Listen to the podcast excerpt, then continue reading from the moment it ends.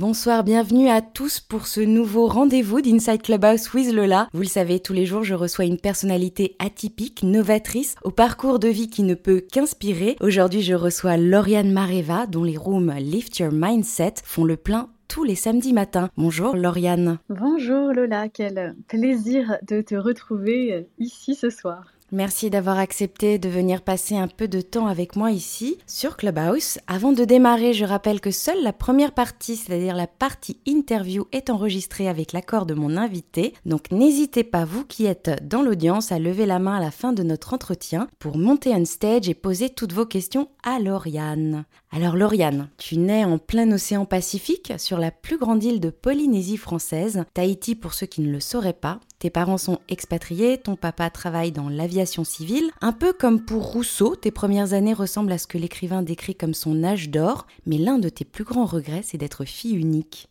Ah Ah oui, ouais, c'est, c'est, ah, regret.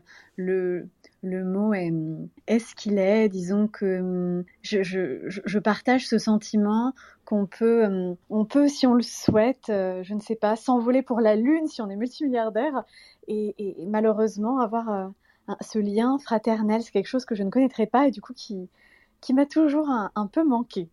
Et puis tu rentres en France à l'âge de 3 ans, tu poursuis ta scolarité à Paris où tu passes ton bac, et comme beaucoup d'entre nous, tu suis les conseils de tes parents au moment de choisir ton orientation. Donc là, c'est la finance où se pose ton choix. C'est, pas vraiment ce que tu imaginais à ce moment-là?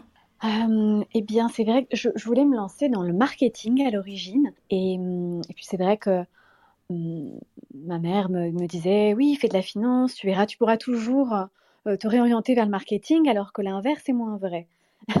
Donc du coup, je me suis dit, ok, banco, j'y vais. Euh, je crois que le, seul cours qui a vraiment profondément marqué mes cinq années d'études euh, au, sein de l'ESCA, c'était un cours de psychologie sociale. Tu vois, ça aurait dû me mettre la puce à l'oreille à ce moment-là. Et puis tu pars vivre en Chine quelques mois. Euh, L'Empire du Milieu, on le sait, est une véritable fenêtre sur le monde en avance dans bien des domaines sur le marché international. Et est-ce que c'est à ce moment-là que tu découvres une véritable passion pour l'entrepreneuriat?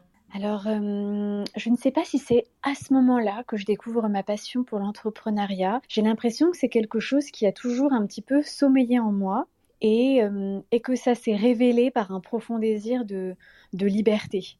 Euh, un, petit peu, un petit peu plus tard, du coup. Ouais. Un peu plus tard. Et après tes études, donc tu deviens conseiller en gestion de patrimoine au sein d'une banque. A priori, c'est pas très fun. On pourrait croire que on est à des années-lumière de ce que tu fais maintenant, et pourtant déjà à ce moment-là, tu m'as expliqué que c'est le fait d'accompagner, de conseiller tes clients qui te plaît déjà. Ouais, ouais, c'était. Hum, je pense que ce qui se relie, c'est l'humain. Le, fait de hum, quand j'étais en gestion de patrimoine, je conseiller, j'apportais euh, mon expertise et, je faisais en sorte que mes clients soient considérés un petit peu comme, je sais pas, comme des membres de ma famille en fait. Je, ne me voyais, je me voyais en fait conseiller euh, un client comme si c'était parfois euh, mon père, comme si c'était parfois ma mère. Enfin, c'était un petit peu, ou comme si c'était moi en fait. Quel, quel le meilleur conseil que je pourrais donner, la stratégie patrimoniale à exploiter. C'est un petit peu l'idée que j'avais euh, du métier à ce moment-là. Et puis tu quittes l'univers de la banque en décembre 2018 et tu décides de prendre une année sabbatique, mais deux ans auparavant, en lisant Petit traité de la vie intérieure de Frédéric Lenoir, tu as une révélation. Est-ce que tu peux nous en parler? Oui, avec plaisir. On va dire que c'est le livre, donc Petit traité de vie intérieure de Frédéric Lenoir, qui m'a ouvert en grand la porte et on va dire le monde et l'univers du développement personnel. Euh, j'ai ressenti une profonde connexion avec euh, avec ce personnage en fait, avec cette personne, cet homme, euh, à travers son récit, son discours dans, ce livre qui est un où il nous partage énormément de, lui-même. Et, et, c'est en fait suite à ce livre. Et puis je ne sais pas des lectures qui se mettaient sur mon chemin un petit peu dans, dans cette, à cette période-là où je me suis fondamentalement vraiment et profondément plongée dans l'univers du développement personnel. Et, et j'ai compris que je, pouvais en faire un, un métier, ce qui s'est passé ensuite d'ailleurs. Mais c'est quelque chose dont tu avais déjà entendu parler avant ce livre, le développement personnel, ou pas du tout? Tu, Ça t'intéressait pas encore? Ah, et eh ben, en fait, ce qui est drôle, c'est que quelques années auparavant, on m'avait mis dans les mains les quatre accords Toltec, qui est quand même un, des, ouvrages piliers. Voilà, petite Bible à lui tout seul.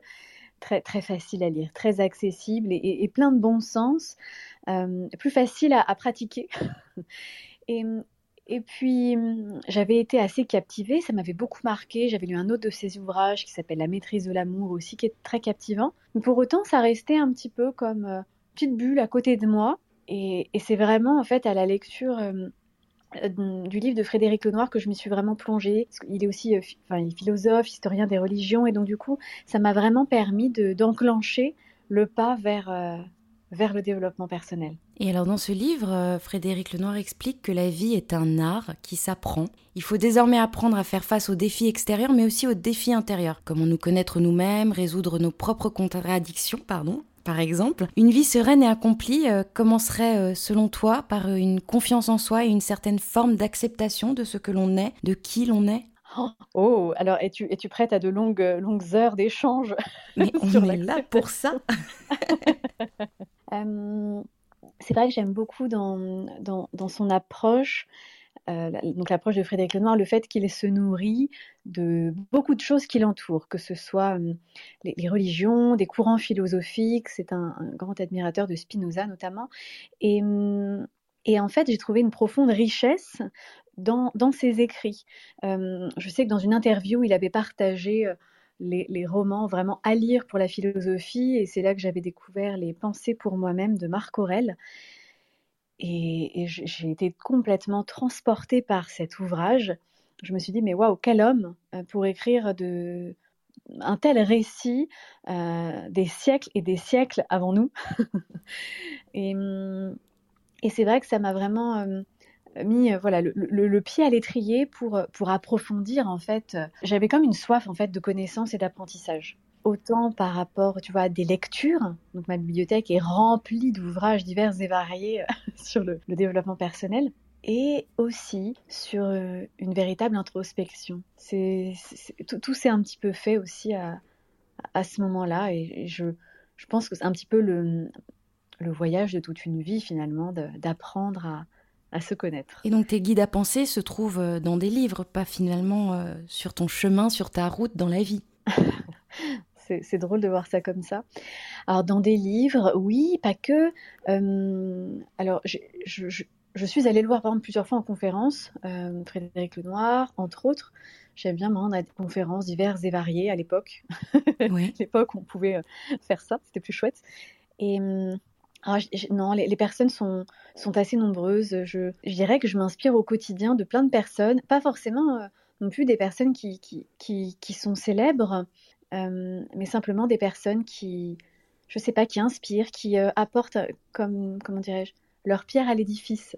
C'est un petit peu ça qui me vient à l'esprit. Alors j'imagine que ce n'est pas uniquement la lecture de ce livre qui t'a poussé à quitter la finance, quitter la sécurité d'un emploi pour l'aventure du coaching, un domaine certes très en vogue, c'est quand même un pari hyper osé. Qu'est-ce qui t'a fait changer ton mindset? Qu'est-ce qui, qu'est-ce qui se passe pour que tu quittes tout quasiment du jour au lendemain? Eh bien, je me revois concrètement euh, face à mon ordinateur, donc euh, sur euh, le grand open space, entouré de beaucoup de gens qui se plaignaient continuellement d'être là où, ils étaient. Et puis moi, derrière mon ordinateur, je me dis, mais je veux changer le monde. Qu'est-ce que je fais là? Je suis en train de regarder l'heure qu'il est, à me dire, mon Dieu, il reste encore 2h11.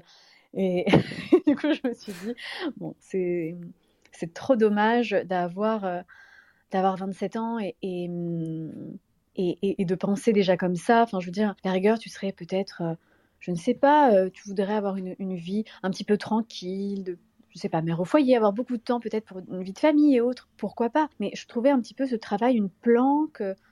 On finit à 17h30, on a beaucoup de congés, alors c'est très chouette, mais, pour moi, c'était pas assez. C'était pas assez, j'apportais pas suffisamment, je contribuais pas assez au monde qui m'entoure pour, euh, continuer à me lever le matin pour faire ce job qui, avait perdu en fait de sens pour moi. Est-ce que à ce moment-là, euh, tu t'en veux de finalement de ne pas avoir écouté un peu ton cœur et d'avoir euh, suivi des études euh, de finance, alors que finalement Aujourd'hui, tu accompagnes des entrepreneuses à découvrir leur why, à, se découvrir vraiment. Est-ce qu'on se dit pas merde, je, suis passée à côté de quelque chose et c'est drôle et, super intéressant comme question. Alors justement, là, c'est une histoire un petit peu de mindset. Je me suis pas dit mon Dieu, mais t'as raté tellement d'années de ta vie en passant à côté de, de tant de choses, donc développement personnel et autres. Je me suis dit qu'est-ce que c'est génial d'avoir appris tous ces trucs en finance et autres euh, que tu n'aurais absolument pas eu envie d'apprendre si tu n'avais pas été, entre guillemets, un petit peu obligé de le faire. euh, du coup, je me suis dit, OK, quels apprentissages j'ai pu effectuer Du coup, je, je comprends, en fait, je comprends plein de choses de ce qui se passe dans, les entreprises grâce à mes études. Euh, je comprends eh bien l'importance de savoir gérer un budget, un patrimoine, tout ce qu'il existe alors tout peut-être pas, mais en tout cas beaucoup de choses qui existent pour, euh, pour l'optimiser et autres. Et, je pense que dans la vie d'un entrepreneur, c'est hyper important. D'être passé par là, ça m'a aussi permis bah, de me constituer un premier patrimoine moi-même. J'ai eu la chance pour investir dans l'immobilier, etc. Et c'était... Ce ne sont que des belles expériences puisque ce qui, ça m'a permis ensuite de prendre la voie vers, euh, vers le domaine du coaching en étant vraiment, euh, on va dire, rassurée financièrement, à l'aise, sans avoir, on va dire, l'épée de Damoclès au-dessus de ma tête en me disant vite, vite, faut rentrer du cash. Et c'est un, mode de vie que, que je trouvais plutôt, euh, plutôt bon pour moi et optimal. Comment est-ce que tu expliques l'engouement euh, qu'il y a depuis quelques années autour du développement personnel? Et est-ce que tu as remarqué que cette euh, quête de sens s'est accentuée depuis la pandémie? Alors, oui, je pense que pour répondre à ta première question, c'est vraiment le sujet d'une quête de sens. C'est-à-dire que hum, je pense qu'intrinsèquement, on, se, cherche hein, tout au long de sa vie, on se découvre, on se, parfois on se redécouvre suivant ce qui, peut nous arriver dans les aléas, les, belles ou moins belles expériences de, de, la vie. Je pense que peu importe l'âge, en fait, le développement personnel permet hum, de de découvrir d'autres modes de pensée, de se redécouvrir soi-même et de, tisser des liens un petit peu différents avec les personnes qui nous entourent. Alors pas que, bien évidemment, mais c'est ce que ce que je remarque en tout cas dans, les apprentissages que je fais. Et, et, et, puis je le, en fait, on, le voit hein, aujourd'hui, euh, on, ne va plus, euh, les jeunes, peut-être même la génération, la génération avant moi hein, surtout, euh, vont chercher des entreprises qui euh, sont plus, euh, on va dire, plus de sens pour eux, à savoir ce qu'elles ont certaines déontologies ou respectent certaines certaines valeurs, partagent pardon certaines valeurs, respectent certaines chartes. Enfin, on est un petit peu en, quête de, sens du monde qui nous entoure, et, et je trouve ça super puissant que cela se diffuse aussi largement. Euh, par rapport au développement personnel, je crois que c'est les ventes de livres qui, euh, qui, ont explosé ces dernières années. Alors, d'un côté, je trouve ça génial et fabuleux puisqu'il y a comme un éveil des consciences. en même temps, l'éveil des consciences, il est, est lent. Il euh, ne faut pas s'étonner non plus que le monde ne se transforme pas en, un an, en une journée, puisque la lecture d'ouvrages de développement personnel, c'est fabuleux. Ensuite, c'est qu'est-ce qu'on en fait? Puisque, hum, ok, on a, on a lu les quatre accords Toltec, c'est merveilleux, mais au final, est-ce qu'on se dit, bon, je vais peut-être euh, tenter de, les pratiquer, euh, peut-être un pendant une semaine, un autre la semaine suivante ou le mois d'après, je ne sais pas, mais qu'est-ce que finalement, à travers les apprentissages que l'on fait dans ces ouvrages, dans des formations, dans des séminaires, conférences et autres, en quoi je l'honore dans ma vie de tous les jours Voilà un petit peu euh, ce qui, me vient à l'esprit, c'est plus la, mise en pratique finalement de tous ces apports merveilleux en développement personnel. Et puis, euh, dès 2017, tu suis plusieurs formations en sophrologie, en PNL, en coaching génératif, que l'on appelle également euh, le coaching de troisième génération. Ce sont des pratiques dont on parle beaucoup, mais euh, le commun des mortels dont je fais partie ne sait pas toujours vraiment de quoi il s'agit. Est-ce que tu peux nous expliquer ces, en tout cas ces trois ces quatre pratiques, trois pratiques dont je, viens de, parler? Oui, bien sûr. Alors, en tout premier lieu, je me suis formée, oui, en en coaching. Alors c'était un titre de, coach personnel et professionnel qui était euh, très général. Donc euh, j'ai découvert euh, la psychologie positive, le coaching, groupe individuel, en entreprise, auprès des particuliers. Et, et également la PNL, donc programmation neurolinguistique. Et j'ai été émerveillée par cet outil. Du coup, je, j'ai voulu aller plus loin. Donc, je me suis formée ensuite à, à la PNL. Et hum, alors, c'est un, c'est une méthode, un, un, modèle vraiment incroyable. Ça a été créé dans les années 70 par deux Américains qui observaient des, des accompagnants, hein, par exemple des thérapeutes et autres, et en fait observer leur, leur excellence, en quelque sorte. C'est-à-dire en quoi ce thérapeute obtient de si bons résultats. Et, hum, et, du coup, ils en ont fait des, hum, des outils, des outils pour communiquer efficacement, pour se développer personnellement, professionnellement. Et donc, c'est vrai que j'accompagne des clients hum, avec, avec ces outils. Et, puis, j'interviens aussi dans, des formations à, à, Paris, dans un institut.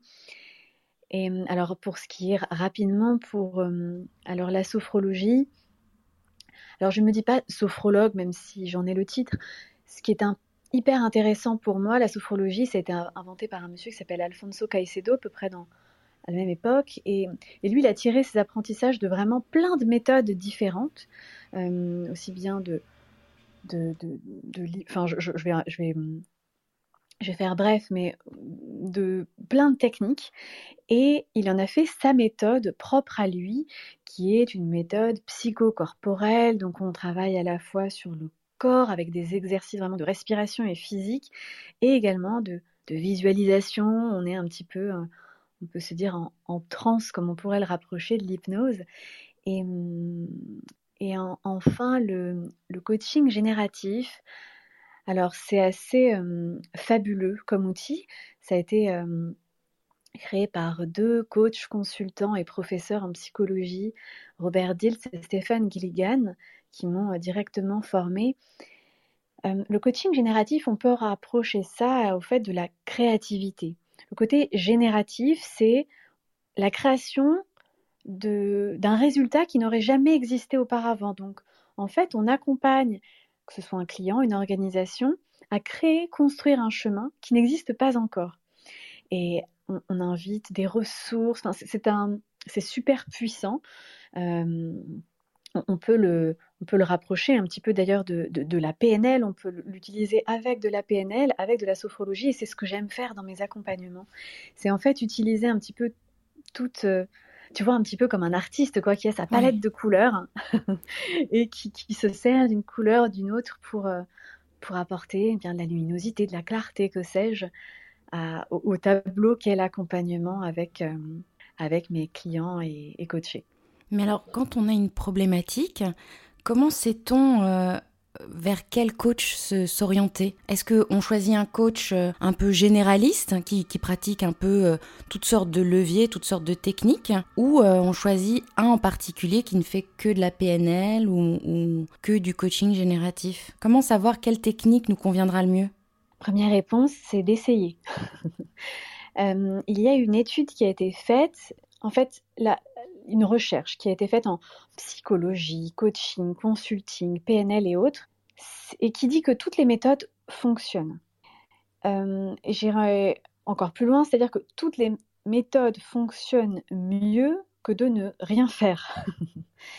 euh, il est même dit qu'une fois sur trois, ne rien faire peut aussi marcher, euh, de juste en fait lâcher prise, et puis que parfois le, la problématique peut se résoudre d'elle-même du moment qu'on lâche prise. Et, et, il est intéressant vraiment de, de, croire qu'aucune méthode ne fonctionne mieux qu'une autre. Il y a des praticiens qui ont de meilleurs résultats que d'autres. Et alors, bien évidemment, c'est en, testant. J'ai des clientes qui sont déjà venues me voir en me disant Bah oui, moi j'essaie l'hypnose, ça fonctionne pas, j'essaie telle chose, ça, prend moins. Bon, et puis parfois, au final, on va essayer sous une, différente couleur ou contraste, et ça va prendre.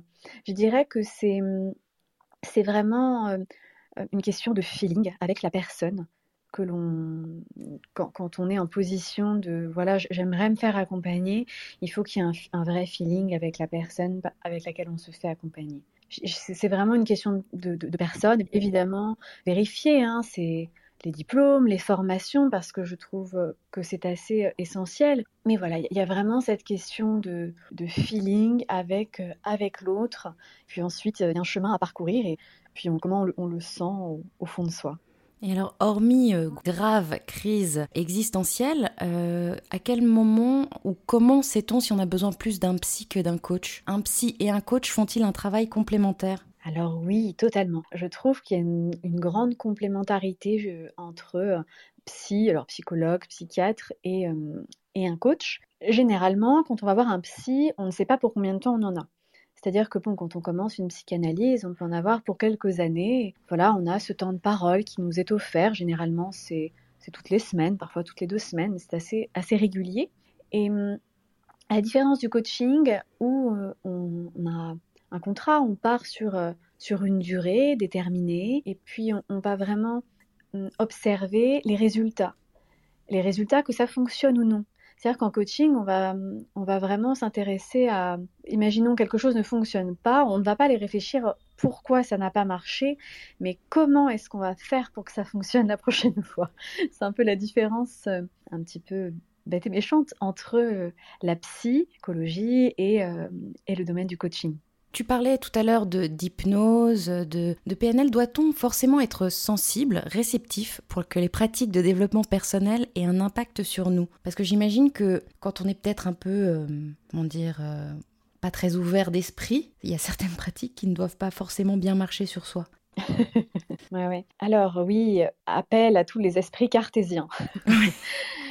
Alors c'est vrai que je dirais qu'il y a hum, déjà différents type d'accompagnement, il est certain que euh, lorsqu'on est très cartésien, aller vers des techniques comme la sophrologie ou l'hypnose, ça peut être un petit peu trop lointain par rapport à, à ce qu'on cherche à faire. Après, il faut vouloir un profond changement en soi avant d'essayer toute technique. C'est-à-dire qu'une personne qui veut, alors je vais prendre un exemple très facile, qui veut vraiment fumer, si elle, elle a cet objectif et que c'est vraiment son soi, elle, ce n'est pas le souhait de son conjoint, de ses enfants ou de ses parents, que sais-je, eh bien, elle va se donner les moyens de réussir mais il faut que ce soit vraiment intrinsèque et profond en elle. C'est-à-dire que on, voilà, on, le dit souvent, hein, on ne change pas les autres. En revanche, voilà, notre pouvoir d'action, il est sur nous-mêmes. Et donc, euh, pour moi, tout travail démarre par, ok, si je veux vraiment changer, eh bien, il y, a, forcément des choses qui vont fonctionner à un moment ou l'autre. Donc peut-être qu'un jour, oui, bon, bah, j'ai voulu arrêter de fumer, j'ai essayé l'hypnose, ça n'a pas fonctionné. Je ne suis pas une pro de l'hypnose, je fais un petit clin d'œil à quelqu'un dans l'audience. Mais pour moi, le, le, changement, il doit être vraiment intrinsèque. Et hum, quand c'est profond en nous, c'est là que vraiment on peut, euh, on peut se dire, ok, je, vais me lancer dans un accompagnement. Ok, je veux vraiment, je ne sais pas, par exemple, euh, upgrader mon entreprise. Là, j'ai des problèmes de communication avec mon associé. Je n'y arrive plus seule. Ça ne devient plus possible pour moi. Et du coup, là, je vais faire appel à un coach pour euh, vraiment avancer sur un nouveau chemin pour me permettre de, de, vraiment de, de scaler, que ce soit mon business, ma vie, mes pensées, mon mindset. Et c'est ouais, c'est vraiment là que, que le travail se fait le vouloir et le passage à l'action. Je vois qu'il y a déjà des mains levées, alors je vais vous demander de patienter encore un tout petit peu avant de monter on stage pour poser vos questions à Lauriane. L'année 2019 est donc une année très riche en événements pour toi puisque tu te lances dans l'aventure du coaching, mais surtout, tu commences l'année sur des chapeaux de roue en partant, quelle chance, pour le Sri Lanka, où tu vas faire une retraite euh, vipassana. Explique-nous de quoi il s'agit. Oui, alors il s'agit d'une retraite silencieuse qui se déroule sur dix jours. Donc clairement, j'ai mené une vie monastique, c'est-à-dire qu'on dort sur un matelas qui est très fin, sur de la pierre, on est réveillé à 5h30 du matin, on médite 10 heures par jour, on a un planning vraiment un petit peu militaire et, et on, on ne parle pas, on doit éviter le contact visuel, on est, on est privé de téléphone, de livres, de stylos, de feuilles, donc de toute distraction. Et en fait, c'est une un véritable voyage intérieur. C'est-à-dire que c'est un... Au début, c'est très difficile, on se sent un petit peu en prison. C'est, on va dire, les, les cinq, six premiers jours. C'est le sixième jour, voilà, où il y a, cette, euh, cet éveil, ce, truc un petit peu fou qui se passe. Euh, dans, mon cerveau, parce qu'on médite, enfin, 10 heures par jour, c'est énorme. C'est-à-dire qu'en 10 jours, j'ai médité 100 heures. Enfin, j'avais jamais médité autant dans toute ma vie, donc c'était assez, euh, assez, assez difficile. Ce qui a été le plus difficile pour moi, c'est pas le fait de pas parler ou autre, c'est plus justement de la pratique de la méditation, parce que évidemment, je partais dans mes pensées, et du coup, je devais les ramener. Alors, euh, on, étudie, euh, en fait, on nous apprend euh, Vipassana, c'est une, méthode qui est enseignée par un Indien qui n'est plus de ce monde et qui l'enseigne donc à travers des enregistrements qui s'appellent Goenka. On écoute ces enregistrements. Donc, comme j'étais au Sri Lanka, c'était donné en langue locale et en anglais. je vous laisse imaginer, c'est des, vieux enregistrements sur des cassettes avec Goenka qui parle anglais avec son accent indien. C'était parfois je, parfois je, loupais des phrases et je me disais si je peux demander à personne ce qu'on doit faire. Alors du coup, je regarde un peu autour de moi et je me dis bon bah, je vais fermer les yeux et essayer de faire un truc. ouais, c'est en, plus ce qui est assez drôle, c'est que les, deux premiers jours on, on nous apprend à, à, observer la zone triangulaire autour du nez, au-dessus de la bouche. Donc on doit concentrer notre esprit là-dessus. Donc ça dure deux jours. Et puis le deuxième jour, au soir, on nous dit euh, demain, euh, on va apprendre une nouvelle technique. Alors, hyper contente de, changer, de faire autre chose. Puis alors le lendemain matin, le troisième jour, on nous apprend, alors maintenant vous allez vous concentrer sur le tout petit espace au-dessus de la bouche, en dessous du nez. Oh, la déception, je m'attendais à quelque chose d'autre. Et puis finalement, en fait, c'est pour aller de plus en plus en profondeur jusqu'à arriver au quatrième jour où là, on dévoile Vipassana qui en fait qui peut être connu pour les, pratiquants de méditation. Hein. C'est un, scan corporel et qui peut aller, quand on pratique beaucoup, parfois en une respiration, c'est-à-dire vraiment une inspire, une expire, à, scanner euh, le corps de haut en bas. Je pense que sur, euh, sur les dix jours, il s'est passé une fois un truc, donc ça a duré peut-être 30 secondes ou 45 secondes sur les 10 jours, où j'ai eu comme un petit courant comme une sensation de petit courant électrique qui est passé, tu sais, du, haut de ma tête jusqu'au pied, qui est remonté. C'était très drôle comme sensation. Alors, est-ce que, que je rêvais? Je, ne sais pas. Mais en, tout cas, c'était un, voyage fabuleux que d'expérimenter cette retraite Passana. Et puis j'en suis sortie émerveillée. C'est-à-dire que même pendant, euh, voilà, lors du sixième jour, euh, j'étais émerveillée. J'avais une banane euh, sur le visage. J'étais émerveillée par la nature, par des oiseaux que je voyais dans le ciel de toutes les couleurs au milieu du Sri Lanka. Et enfin, je, me demandais, mais ont-ils mis de la drogue le curry C'est invraisemblable de ressentir de telles choses. Et, ouais. Et puis il y a cette anecdote assez rigolote que tu m'as racontée de cette française indisciplinée qui aurait pu être moi, qui quand même craque et te parle. oui. Ah ouais, c'était. Oui, en effet, moi, ça, j'ai respecté ça parce que je voulais, bon, voilà, respecter les autres et puis faire le en bon élève, hein, voilà, bien respecter. Puis, euh, française qui est à côté de moi, qui, qui marche et puis qui me dit, euh, oh là là, qu'est-ce que j'ai faim, t'as pas faim, toi Alors, je la regarde. Et puis, bon, je, souris. Et, puis, euh, bah oui, en effet, pendant deux, des heures après, plus de deux heures, j'arrêtais pas de penser au fait de manger. Je me disais, est-ce que c'est normal si moi j'ai pas faim? Est-ce que, enfin bon, comme j'avais rien d'autre à, à faire que c'était ma, ma, distraction. Et puis, en effet, c'est là qu'on remarque, en fait, la moindre distraction, l'esprit s'en empare. Et puis, du coup, ça a duré deux longues heures à m'interroger sur pourquoi elle m'a parlé, mais qu'est-ce que. assez, assez drôle. Ouais. Et puis l'introspection est un exercice euh, difficile. Est-ce que euh, lifter son mindset passe obligatoirement par cette gymnastique? Oui, oui, oui. Je, un grand oui. Euh, de par la connaissance de soi, je pense. C'est hyper important puisque plus on va développer la connaissance qu'on a de soi-même, plus on va pouvoir connaître aussi bien ses, ressources, euh, ses zones de confort, ses zones d'inconfort, comment est-ce que l'on va surmonter un obstacle ou bien euh, le dépasser? Et donc du coup, je, pense que voilà, une introspection, et, et comme je le disais tout à l'heure, c'est pense que c'est vraiment le travail de toute une vie, est, essentiel pour euh, lifter son mindset. Et puis pour ceux qui ne te connaîtraient pas encore, euh, ce qui me paraît assez peu probable, tu es l'incarnation même de l'optimisme, certes, mais également de la bienveillance. Et c'est d'ailleurs euh, cette même bienveillance que tu trouves la même année en plein désert du Black Rock au Nevada, pendant le festival de Burning Man, et au Cambodge où tu pars faire du bénévolat. Donc donner, être sans cesse tourné vers les autres, parfois même la notion de sacrifice, c'est quelque chose qui te fait avancer Alors euh, oui, et il y a un côté... Euh, il y, a, en même temps ce, côté très généreux de partage et autres. Et puis en même temps, c'est un côté un peu égoïste puisque en fait, on a tellement de satisfaction à donner, à donner de son temps, de son énergie, de autant mon expérience humanitaire au Cambodge que euh, un truc qui n'a rien à voir, qui était dans le désert du Nevada pendant Burning Man, eh bien, je dirais que c'est, on se nourrit, en tout cas, je me nourris des échanges, des partages, des sourires des uns des autres, et ça sert énormément justement à, cultiver cette, cet optimisme, comme, comme tu le disais d'ailleurs au, tout début. Oui, ce que tu veux dire, c'est que finalement, de faire du bien aux autres, ça te fait du bien à toi-même. Oui, tout à fait, un, égoïsme que je trouve très sain euh, et, qui est, euh, qui est totalement ok, puisque c'est, en fait, c'est, on retrouve ici euh, je dirais, euh, un petit peu comme des, valeurs qui me sont propres. Tu vois, le, partage est une de mes valeurs fondamentales. Et du coup, quand, quand je reviens un petit peu en arrière sur des expériences passées et autres, il y a vraiment des liens qui se créent autour de cette valeur. Et que ce soit ouais, au, Cambodge, où j'étais avec, avec d'autres, d'autres jeunes pour eh donner des cours d'anglais à des, enfants dans une école et puis à, des moines dans un temple.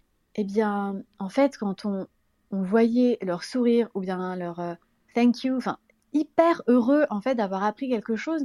Cette notion de contribution, tu vois, comme, euh, je le partageais au tout début, le fait de contribuer au monde à, des choses qui nous dépassent, des choses un petit peu en dehors de nous, eh bien, je dirais que ça nous revient, mais fois mille à l'intérieur de soi. Enfin, moi, ça me revient vraiment dans le cœur et ça fait tellement du bien cette envie d'impacter le monde. Et puis, euh, tu es fasciné depuis ta plus tendre enfance par le ciel étoilé. En 2019, tu crées Mission to the Moon, un programme 100% digital qui accompagne et aide essentiellement des entrepreneuses à faire décoller leur business. Explique-nous un peu ce beau projet. Eh bien, Mission to the Moon, alors c'est un, programme spatial de trois mois pour aider les entrepreneurs à devenir voilà, des entrepreneurs célestes, comme j'aime les appeler. C'est un, programme donc 100% digital où j'accompagne principalement des femmes à développer des compétences pour acquérir un mindset euh, d'astronaute, à se libérer de, plein de croyances limitantes et vraiment de,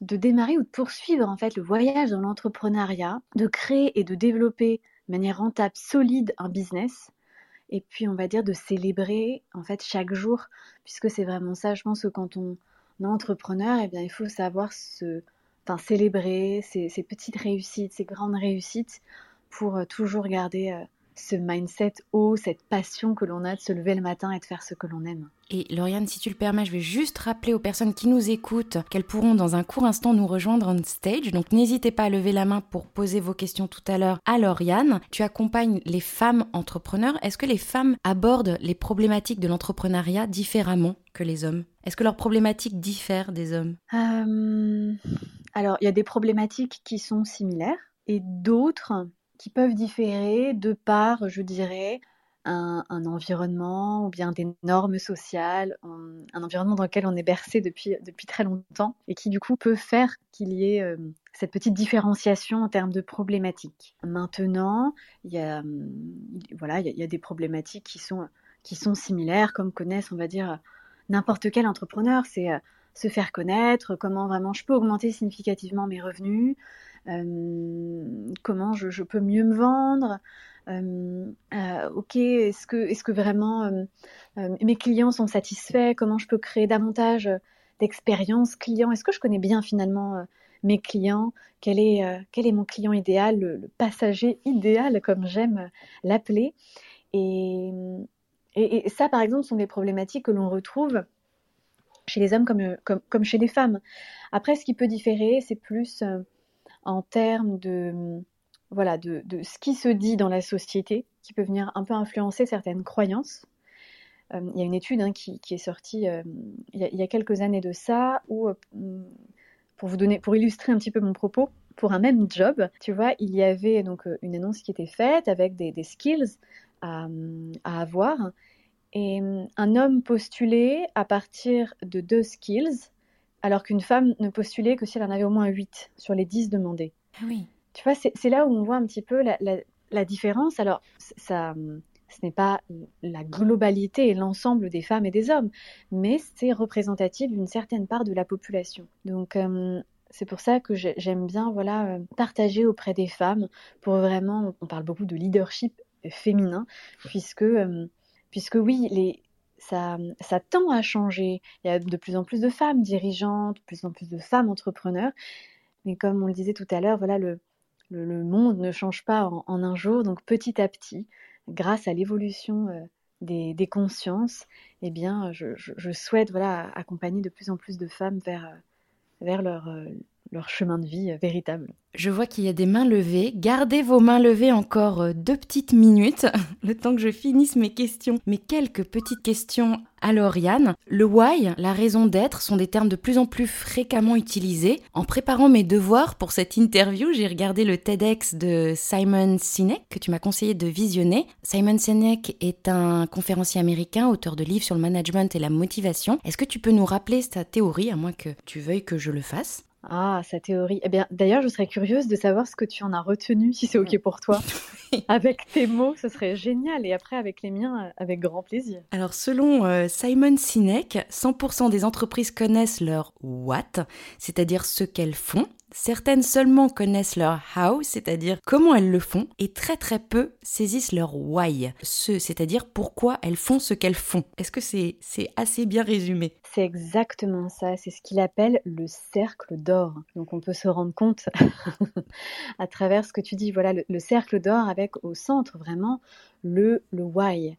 Euh, le, why, c'est vraiment la raison pour laquelle une entreprise, une personne réussit ou est capable d'inspirer les autres là où tant d'autres échouent je, le pense euh, fondamentalement, oui. Puisque, hum, en fait, c'est au-delà de l'inspiration que cela euh, dégage pour d'autres personnes, on va dire que intrinsèquement, c'est ce qui nous motive c'est ce qui nous inspire, c'est ce qui nous pousse à nous lever le matin.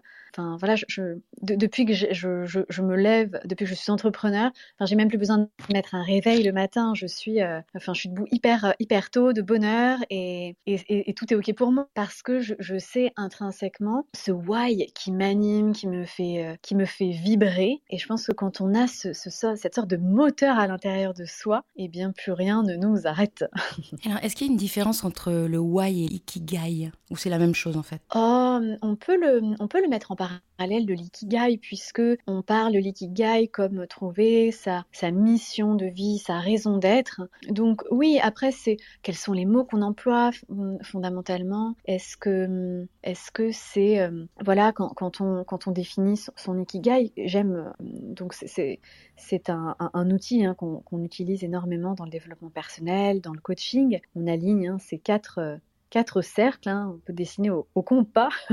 et, en fait, au, centre, tout, tout, au milieu de tous ces cercles, il y a vraiment sa mission de vie, sa raison d'être, qui est à mettre évidemment en, parallèle de son why, puisque c'est ce qui nous fait profondément vibrer et un petit peu ce qu'on peut offrir de meilleur euh, au monde et à soi-même. Et Lauriane, tu inspires beaucoup de monde ici sur Clubhouse et, visiblement ce soir euh, deux hommes en tout cas. Euh, juste avant, juste, je suis désolée les garçons, juste avant de vous donner la parole, je, je voulais justement te poser une question par rapport à ta room qui fait carton plein tous les samedis matins à 10h30. Ta room s'intitule Lift Your Mindset. Est-ce que tu aurais un ou deux tips qui te viennent spontanément en tête et que tu pourrais partager avec nous ce soir? Yes.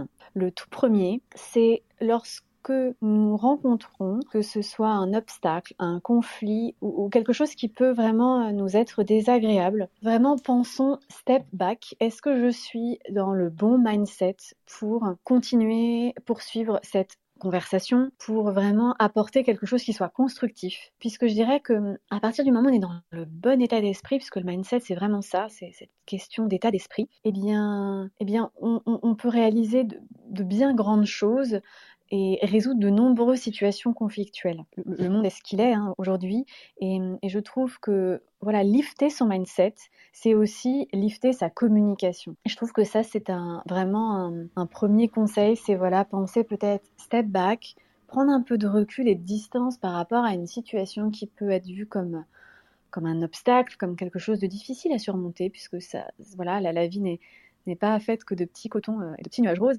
Et, de se dire, ok, est-ce que là, je suis vraiment dans les bonnes, bonnes mentalités, les bonnes dispositions pour me permettre de, répondre, d'agir de, et non pas de réagir? Voilà vraiment ce, ce, ce, gros tips qui est à voilà, mettre dans un coin de sa tête et on peut se dire, ok, peut-être y penser la prochaine fois qu'il y a une situation qui ne nous plaît pas. Faire ok, attends, je recule d'un pas, j'analyse, je regarde. Est-ce que là, je suis hyper énervée? Vraiment, j'ai un truc dans le ventre ça, me rend hors de moi. Et du coup, ça risque globalement de mal se passer, hein, il y a beaucoup de chances que ça puisse mal se passer, ou bien je vais vraiment prendre ce pas en arrière, respirer un bon coup, mettre dans une autre disposition, un autre mindset, et puis revenir, revenir quand c'est le bon moment pour moi, afin de voilà d'avancer, de, transcender, de, de transformer l'obstacle qui peut qui peut arriver. Je pense que c'est ce, gros point que je voulais partager euh, avec vous ce soir. Merci beaucoup, beaucoup Lauriane de m'avoir fait confiance pour cette interview, de m'avoir consacré du temps. Merci à tous d'avoir été présents dans l'audience. Si vous souhaitez retrouver toute l'actualité des rooms de Lauriane, le moyen le plus simple, c'est de la suivre. N'hésitez pas à suivre les personnes on stage et autour de vous. La richesse, l'essence même de Clubhouse, c'est l'échange et la collaboration. Si vous êtes arrivé en cours de route, vous pouvez écouter le replay de cette interview grâce au lien qui se trouve dans ma bio ou dans le descriptif du club. Quant à nous, on se retrouve demain à 20h15. Je recevrai une autre Lauriane avec deux N cette fois-ci, sinon elle perd l'équilibre. Auteur du podcast Il était une fois vers l'ouest, elle nous racontera son histoire